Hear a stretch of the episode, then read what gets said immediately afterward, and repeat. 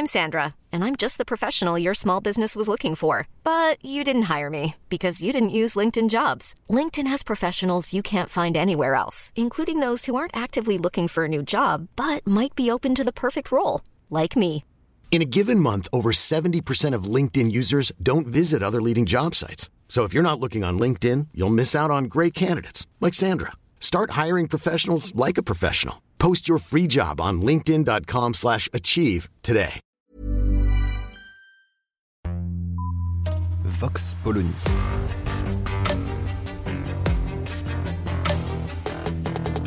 L'actualité vue par la directrice du magazine Marianne, Natacha Polony.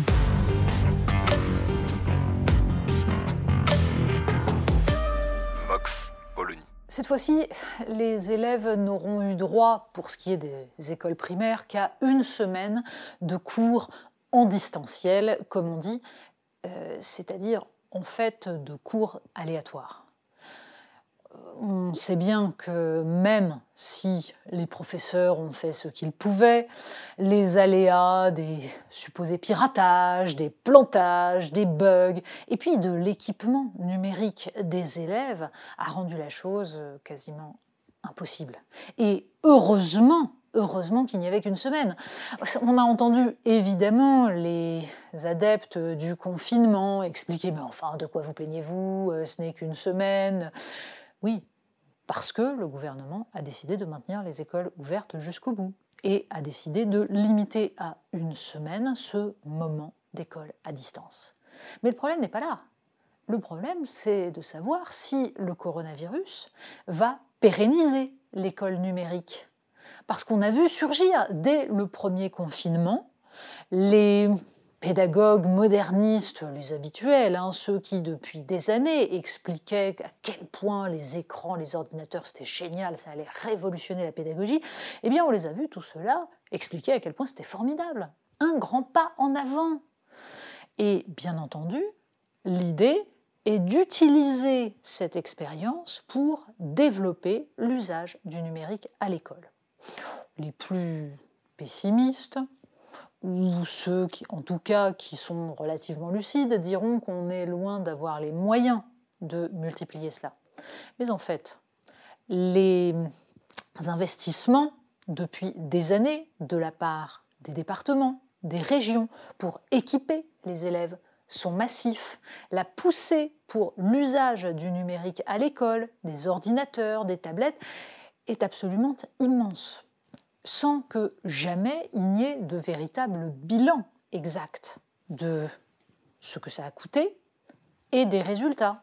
Ou plutôt si, il y a eu un bilan il y a quelques années, parce que le premier département qui avait équipé l'ensemble de ses collégiens en ordinateur, c'était le département des Landes, à la demande à l'époque d'Henri Emmanueli. Et le promoteur de ce programme avait, au bout de cinq ans, à mi-chemin, fait organiser une sorte de colloque pour dresser un bilan d'étape d'un programme qui devait se dérouler sur dix ans. Et lui-même admettait très honnêtement que c'était un échec, que les ordinateurs fournis aux professeurs étaient intéressants et leur avaient permis de développer leur pédagogie.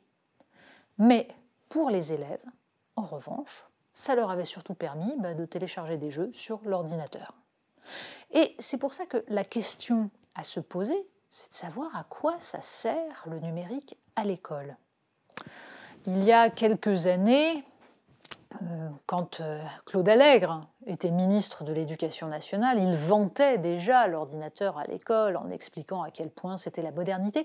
Et le ministre de l'Éducation nationale, qui plaisait tant aux médias parce qu'il voulait dégraisser le mammouth, avait à l'époque eu cette phrase extraordinaire euh, Ce qui est formidable avec l'ordinateur, c'est que quand l'élève pose une question, l'ordinateur répond.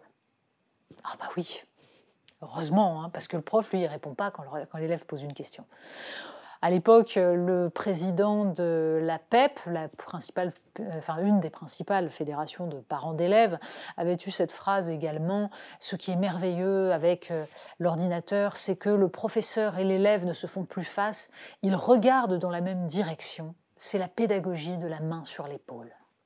Alors on voit que le numérique, l'usage de l'ordinateur à l'école, ça permet surtout tous les délires absolus de ceux qui veulent croire que les problèmes vont se résoudre par magie.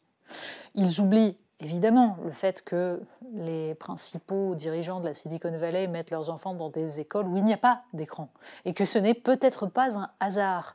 Ils oublient toutes les données qui démontrent que les enfants, c'était notamment une, une, étude du MIT à l'époque qui avait démontré que les enfants qui possèdent un ordinateur chez eux réussissent moins bien que ceux qui n'en possèdent pas. Ou plutôt, il y a quelques années, il réussissait mieux. Mais c'était à une époque où l'ordinateur n'était que peu répandu, et en fait, c'est parce qu'il n'y avait que les enfants de riches qui possédaient des ordinateurs.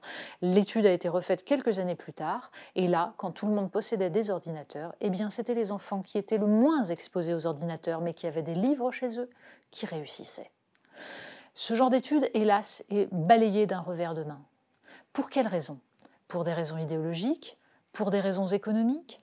Oui, parce que le dernier élément qui est à prendre en compte. C'est de savoir si le numérique à l'école, ça ne va pas être la victoire des GAFAM.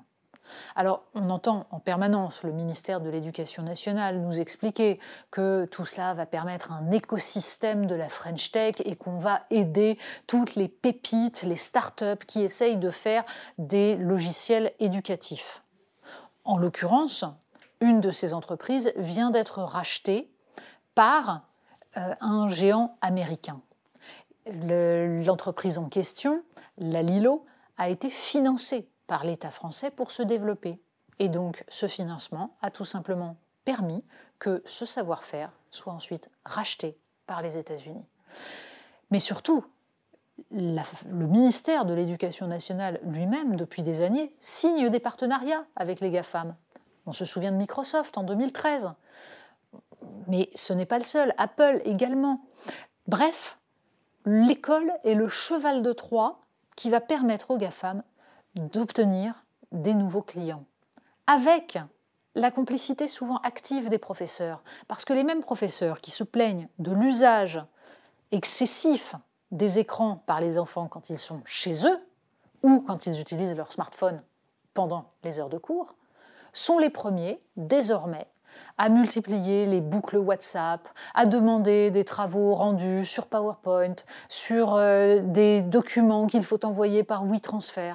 Bref, ils induisent ces usages en estimant, peut-être à juste titre, qu'un enfant doit savoir manipuler ces outils aujourd'hui. Sauf qu'en faisant cela, ils exigent en fait de ces enfants qu'ils soient équipés et donc qu'ils puissent avoir accès en permanence à un ordinateur dont on sait ensuite à quoi il servira. Vox Polony. Retrouvez tous les podcasts de Marianne sur les plateformes de streaming. Et puis les analyses, articles et entretiens de la rédaction sur marianne.net.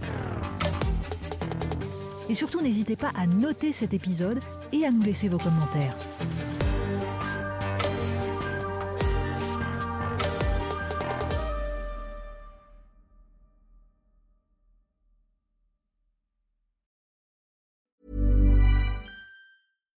When you make decisions for your company, you look for the no-brainers. And if you have a lot of mailing to do, stamps.com is the ultimate no-brainer. It streamlines your processes to make your business more efficient, which makes you less busy. Mail checks, invoices, legal documents, and everything you need to keep your business running with stamps.com. Seamlessly connect with every major marketplace and shopping cart Schedule package pickups and see your cheapest and fastest shipping options from different carriers. With rates up to 89% off USPS and UPS rates. And with the Stamps.com mobile app, you can take care of mailing and shipping wherever you are. Make the same no brainer decision as over 1 million other businesses with Stamps.com. Sign up with Code PROGRAM for a four week trial, plus free postage and a free digital scale. No long term commitments or contracts. That's stamps.com. Code program.